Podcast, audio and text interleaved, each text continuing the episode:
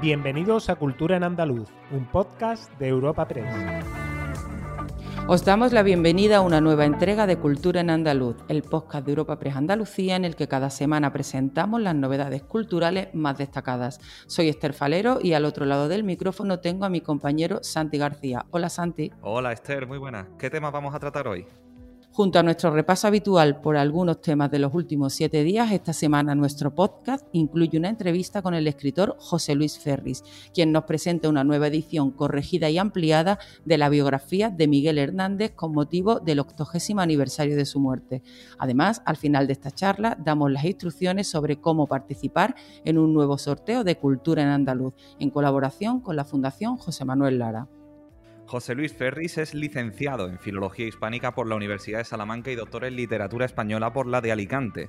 Ha publicado los poemarios Piélago, Cetro de Cal o Poemas del Agua y de la Noche, así como las novelas Bajarás al Reino de la Tierra o El Sueño de Whitman.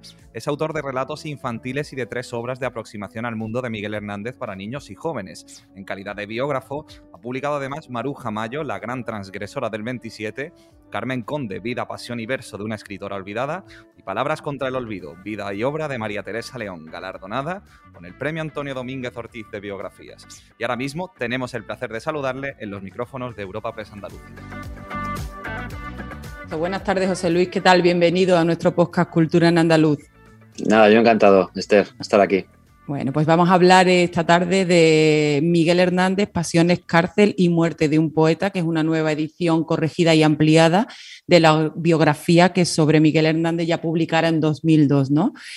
Mm, quería preguntarle, eh, hay, una, hay otra versión ampliada también en 2016 de esta misma obra, ¿verdad? Sí, la primera edición salió en 2002, que fue un libro que tuvo una acogida enorme, se hicieron muchísimas ediciones en muy, muy poco tiempo. Y ese libro que asentaba o dejaba en el aire, eh, dejaba en el aire, no, eh, ponía sobre todo eh, en tela de juicio muchísimas mm, opiniones, leyendas, falsos tópicos sobre el poeta, pues supuso bastante conmoción en el mundo literario y sobre todo en el mundo educativo que tenía una idea muy clara de que Miguel Hernández era tremendamente pobre, autodidacta, etcétera, etcétera. Estas cosas se vinieron abajo con esa edición que hice en el 2002, tremendamente documentada, como estoy comentando. ¿Qué ocurre?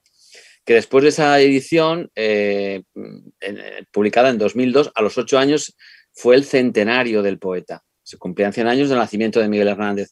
En esos ocho años yo he ido recogiendo mucho material, he, ido, he seguido investigando. Eh, se han publicado cartas inéditas que arrojaban una luz nueva sobre todas las investigaciones. Y en 2010 saqué una edición ampliada. Pero es que en el 2016, que se cumplía prácticamente por esas fechas, el 75 aniversario del poeta, eh, la Fundación José Manuel Lara quiso hacer una edición de aquel libro y le dije que, tenía otro material importante para ampliar el libro. Bueno, en, en, resumen, ese libro ha ido creciendo con el tiempo, ha ido creciendo. Y ahora mismo, con el 80 aniversario, al plantearme sacar de nuevo el libro, yo dije que, tenía material también para ampliar, sobre todo una gran documentación en una parte, eh, en la parte de carcelaria y en la parte más, más triste y más dramática de la vida del poeta. Y entonces, nada, lo que he hecho ha sido eso, revisar y ampliar de nuevo. Y es un libro que ha ido creciendo. Empezó con 400, 400 algo páginas y estamos en las 650. Y bueno, pues como he dicho muchas veces, Miguel Hernández es un poeta sobre el que se ha dicho la primera palabra, pero yo creo que nunca se va a decir la última, porque aparecen inéditos y aparecen muchas cosas. En fin, eh, esta es la historia así breve de 20 años de un libro. O sea que después de esta, digamos, esta nueva edición ampliada, mm, no está cerrada, ¿no? Podría, podría aparecer una nueva edición de Miguel Hernández, ¿no? Dice que se centra principalmente en el tema de, su vida carcelaria, ¿no? En, este último, en esta última versión. Efectivamente, me ha parecido, bueno, nos han abierto, tenido acceso, hemos tenido acceso a los archivos eh, del Ministerio de Defensa, donde había un material muy interesante sobre, sobre todo el periplo carcelario de Miguel Hernández a partir de, su detención en el 39, eh, esos juicios sumarísimos que lo condenaron a muerte, cómo se enfocaron, quiénes estaban detrás. Todo eso ha aparecido ahora también mucho más documentado y por supuesto no he querido renunciar a ampliar ese capítulo y algún capítulo más en el que también hemos tenido documentación nueva sobre su salida, su salida de España a través de a, Portugal, su detención en Portugal, su vuelta por Rosal de la Frontera otra vez a España, Huelva, Sevilla, la cárcel de Torrijos en Madrid y todo ese proceso, pues tenemos más documentación y, la, he, la he incluido en esta, en esta nueva versión. Y no sé, ya digo que quizá dentro de X tiempos, si estamos aquí para ello, pues posiblemente haya que hacer una nueva lectura. Hay que tener en cuenta que Miguel Hernández era tremendamente generoso y cuando estaba en prisión, cuando veía a un, compañero deprimido y le contaba que, pues que tenía echaba de menos a su, a su hija o a su mujer porque era su cumpleaños o porque era una fecha señalada, Miguel Hernández muchas veces cogía el lápiz y le decía, ¿cómo se llama tu mujer? ¿Cómo se llama tu hijo o tu hija? Y le escribía un poema que metía en la carta que escribía aquel,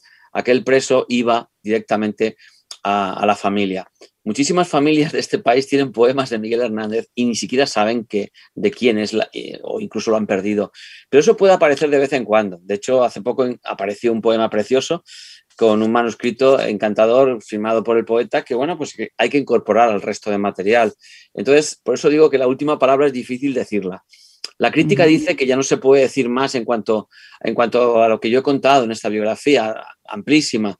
Eh, bueno, eh, lo esencial quizá no, pero sí que hay aspectos que de vez en cuando pues conviene revisar.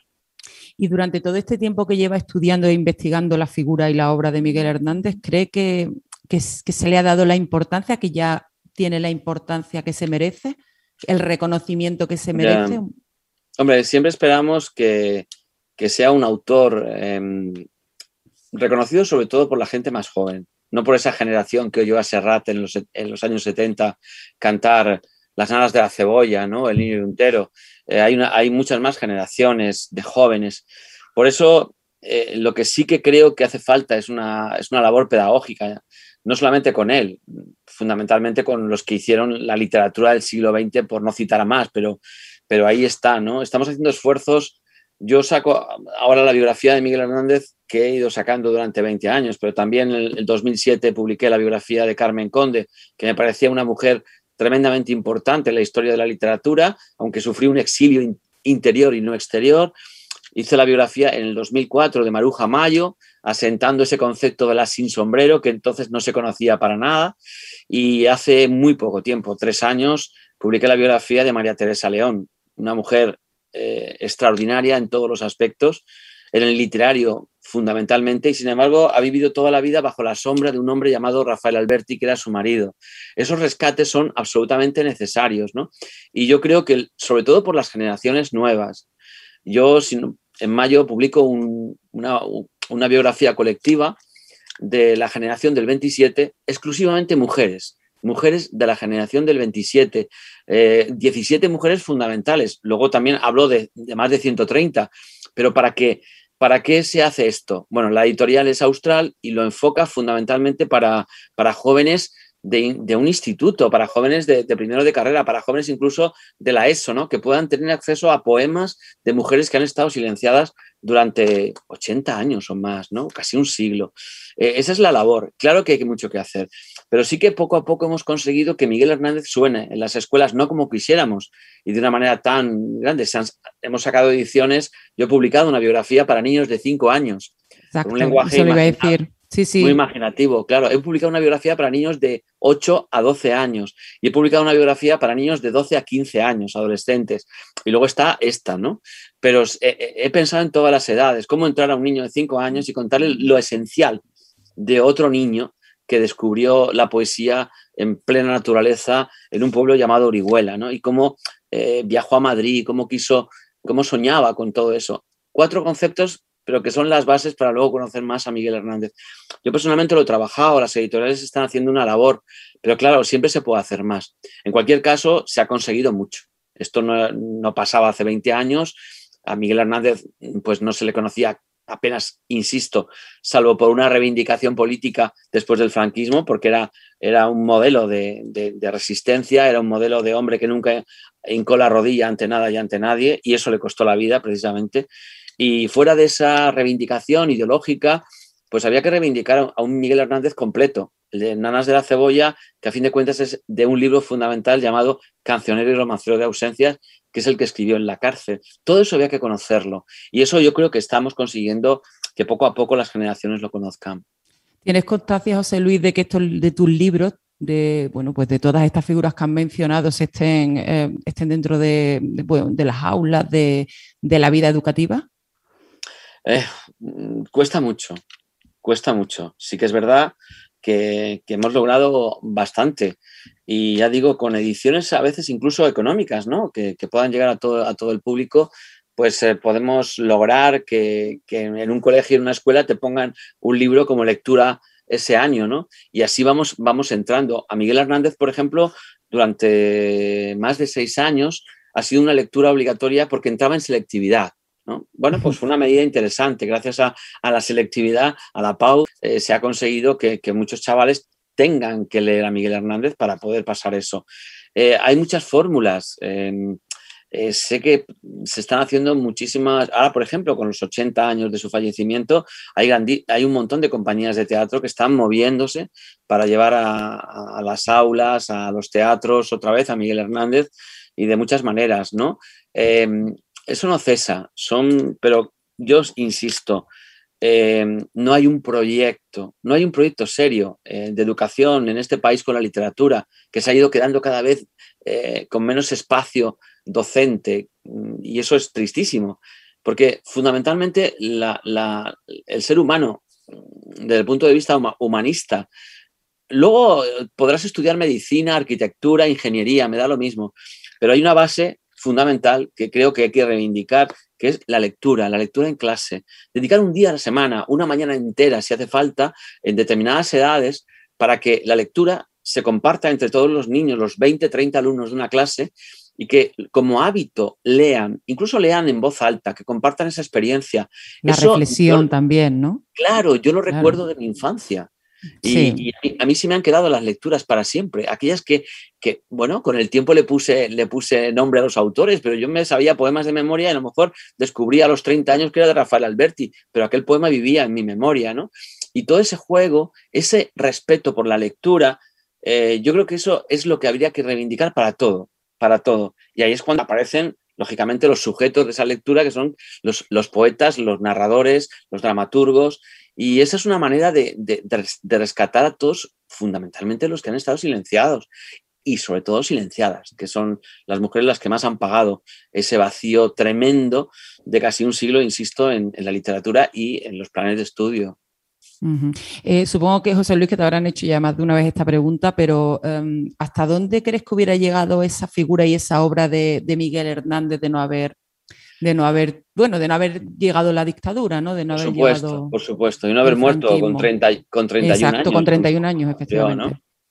Bueno, no lo sé. Yo sé que Miguel Hernández era un, era un muchacho que desde muy niño, desde los 7, 8 años, ya detectaron que era un superdotado y que no era posible, como luego se vio, nadie se lo creía, que con una educación limitada, porque el padre lo sacó de estudiar y, se dedicó al pastoreo realmente a, eh, partir de los 15 hasta los 20, esos cinco años de su vida.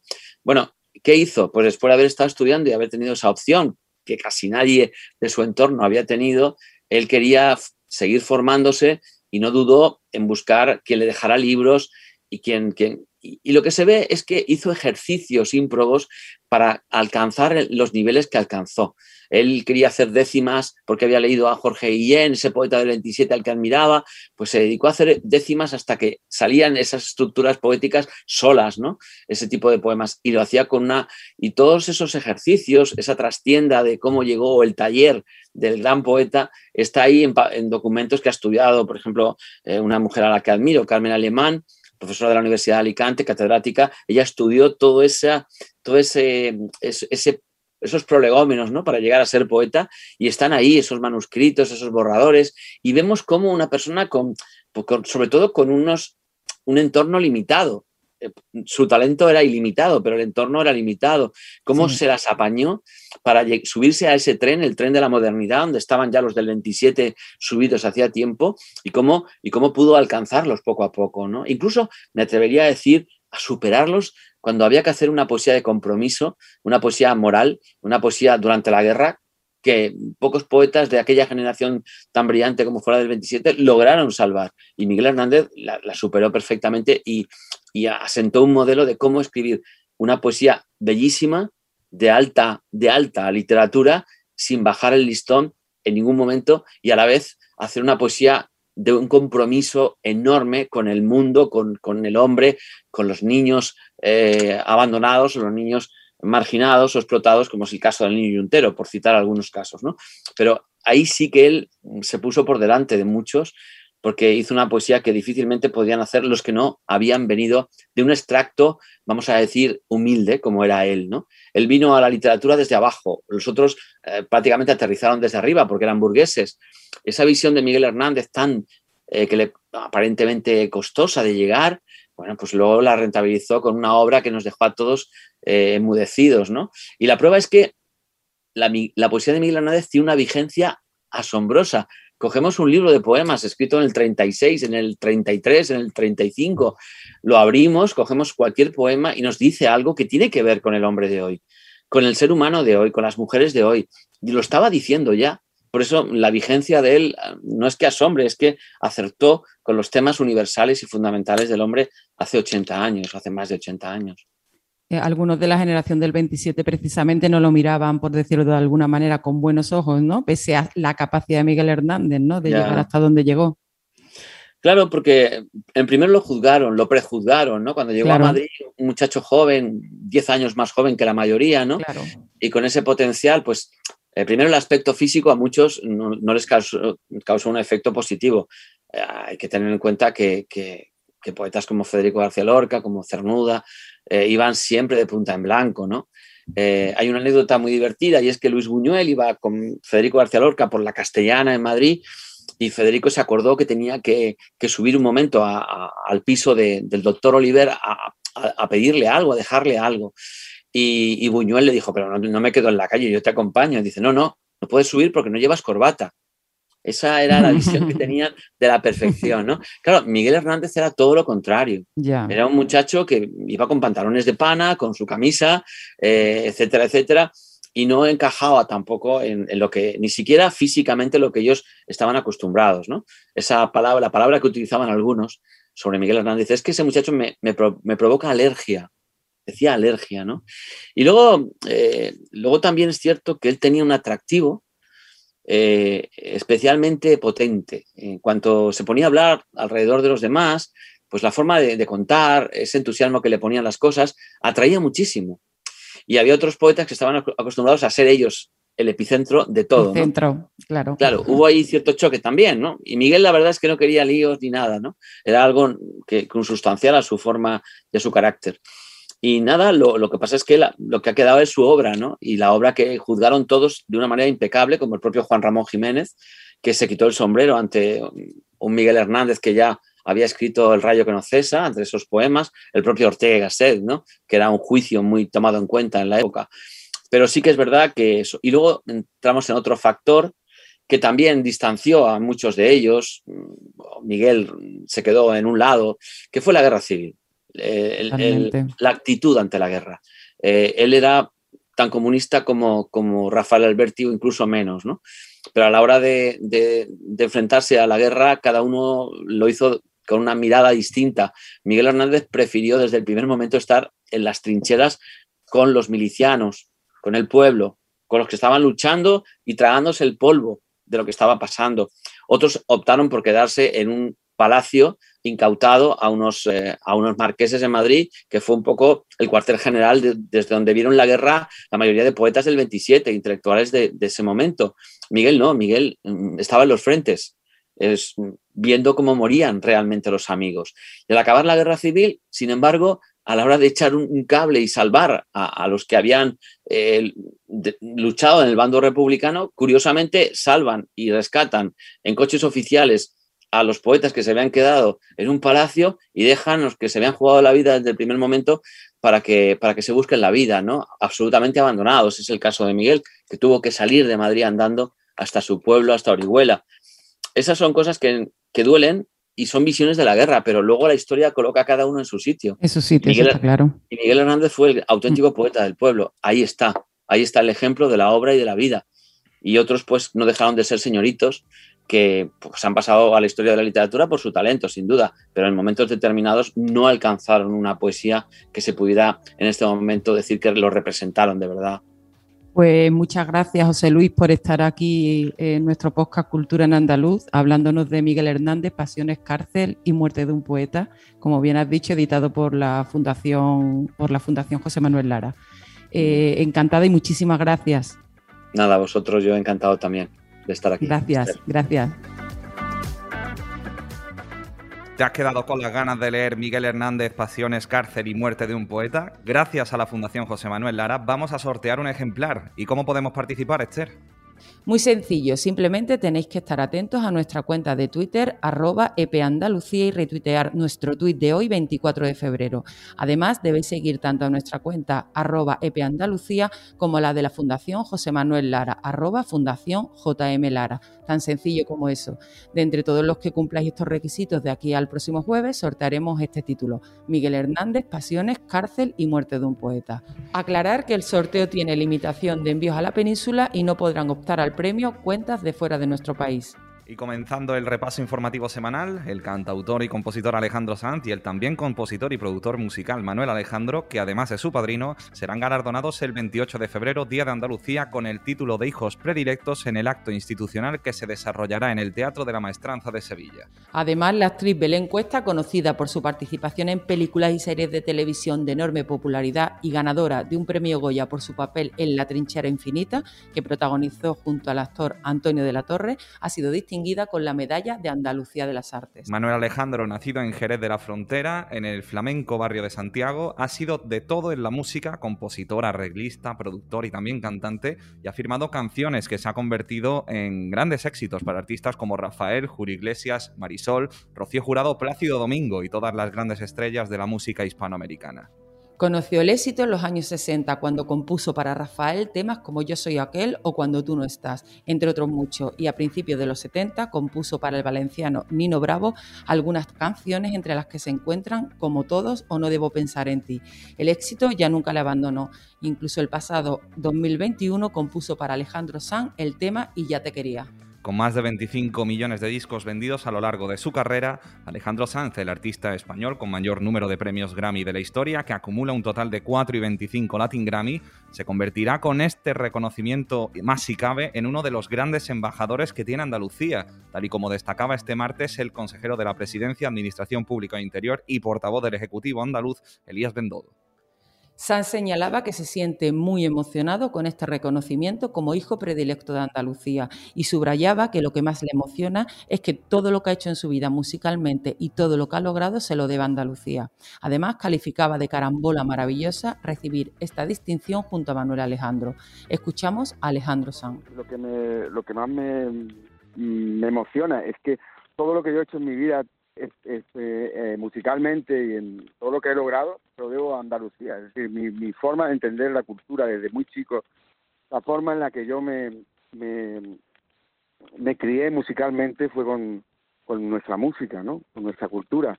Pues mi padre, cuando nosotros íbamos en coche desde Madrid, en un 600, íbamos eh, de, Madrid hasta Alcalá o Algeciras, íbamos a, a pues, ahí tenía mi tío un, un, campito y, y pasábamos las navidades, pues todo ese camino era escuchando a Paco, escuchando a Camarón, escuchando a Luis Manuel.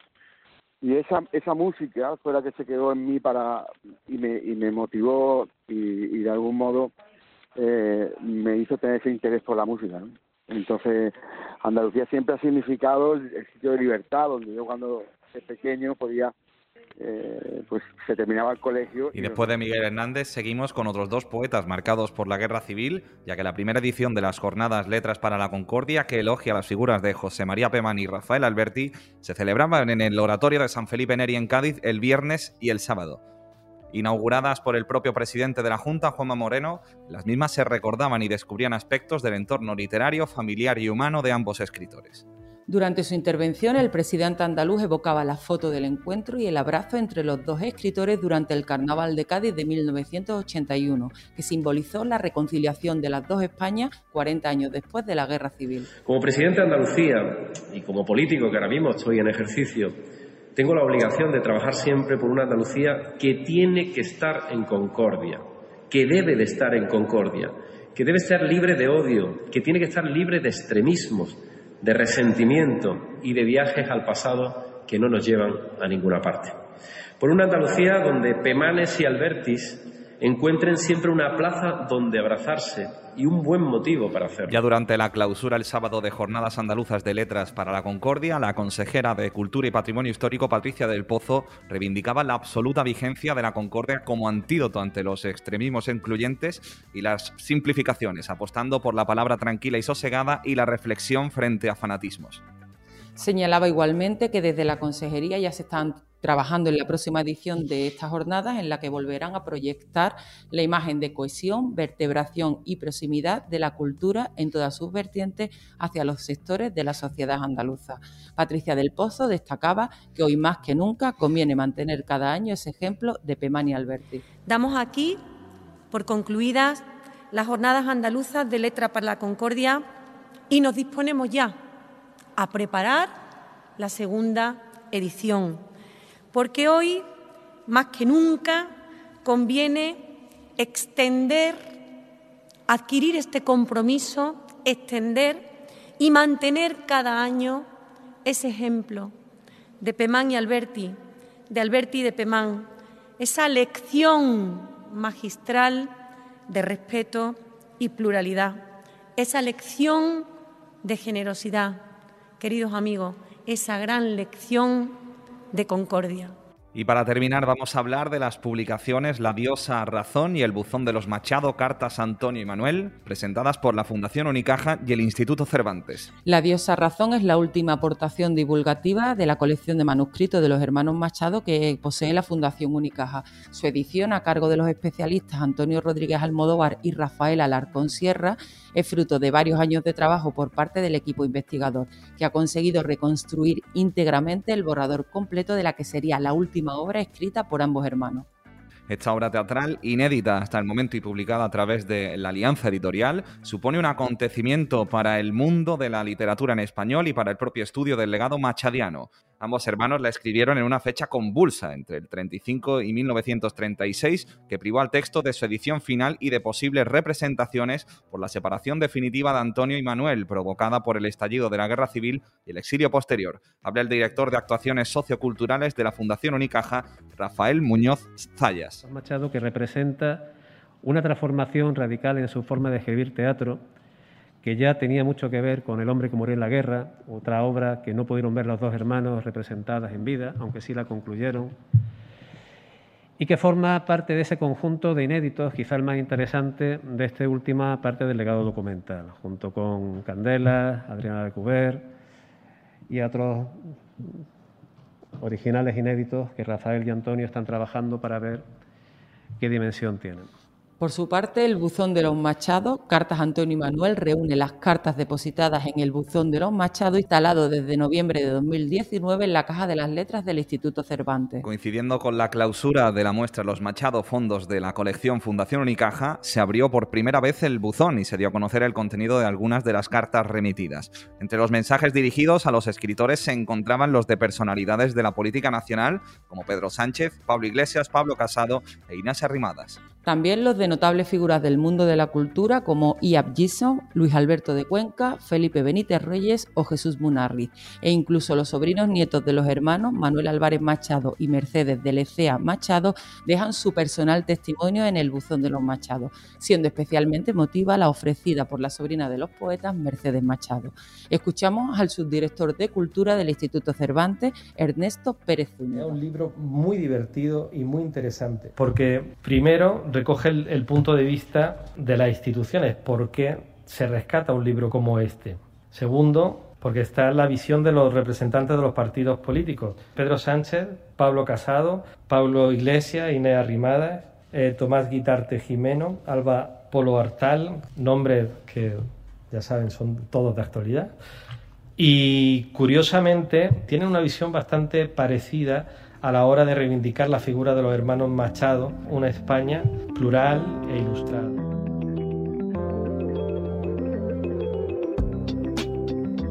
Agenda semanal de cultura en andaluz.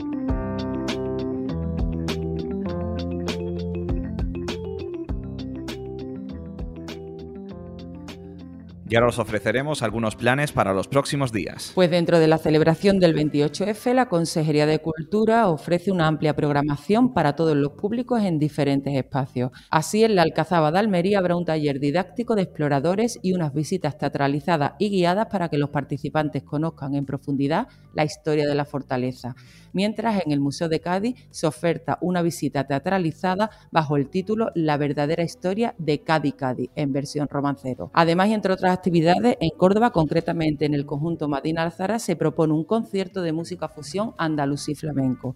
En Granada, el Museo de Bellas Artes celebra esta efeméride con un concierto del guitarrista flamenco José Fermín Fernández y en Sevilla, el conjunto arqueológico de Itálica invita a las familias a participar en varios pases de visitas teatralizadas.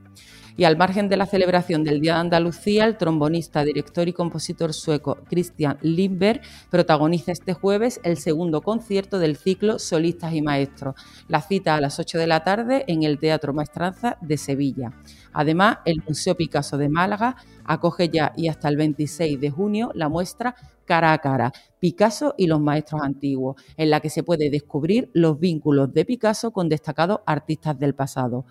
En esta exposición, que ha pasado previamente por el Bellas Artes de Sevilla, se muestran pinturas del Greco, Francisco Pacheco, Francisco de Zurbarán o Diego Bejarano, junto a importantes obras de Pablo Ruiz Picasso. ¿Y tú, Santi, qué otras citas puedes ofrecernos para estos días? En Cádiz, la Diputación Provincial acoge hasta el 2 de abril la exposición Así tal cual, como hierbas que son los brotes se abren, de Magdalena Bachiller. Este paseo, desde lo orgánico hasta lo geométrico, está compuesto por más de una veintena de obras realizadas con tinta china. El Centro Cultural María Victoria Atencia de la Diputación de Málaga programa este viernes 25 de febrero la obra Inés, esta creación de 70 minutos, dirigida por Pedro Jofes, cuenta la historia de tres mujeres llamadas Inés, y aunque cada una vive en una época diferente, las tres son víctimas de diferentes Don Juanes, a las 20.30 horas. También en la provincia malagueña se celebra este viernes la vigésimo primera gala Drag Queen de Benalmádena, que tendrá lugar en la plaza de la Mezquita de Arroyo de la Miel a las 9 de la noche. Participarán 18 drag queens de toda España que lo darán todo en sus performances. Disfrutad, os recordamos que el próximo jueves os esperamos en una nueva entrega de Cultura en Andaluz. Despedimos esta entrega de Cultura en Andaluz invitando a todos nuestros oyentes a descubrir el resto de episodios de este podcast, así como todo el catálogo de programas de nuestra red a través de europapress.es barra podcast. Recuerda que además todos ellos están disponibles en las principales plataformas de podcasting.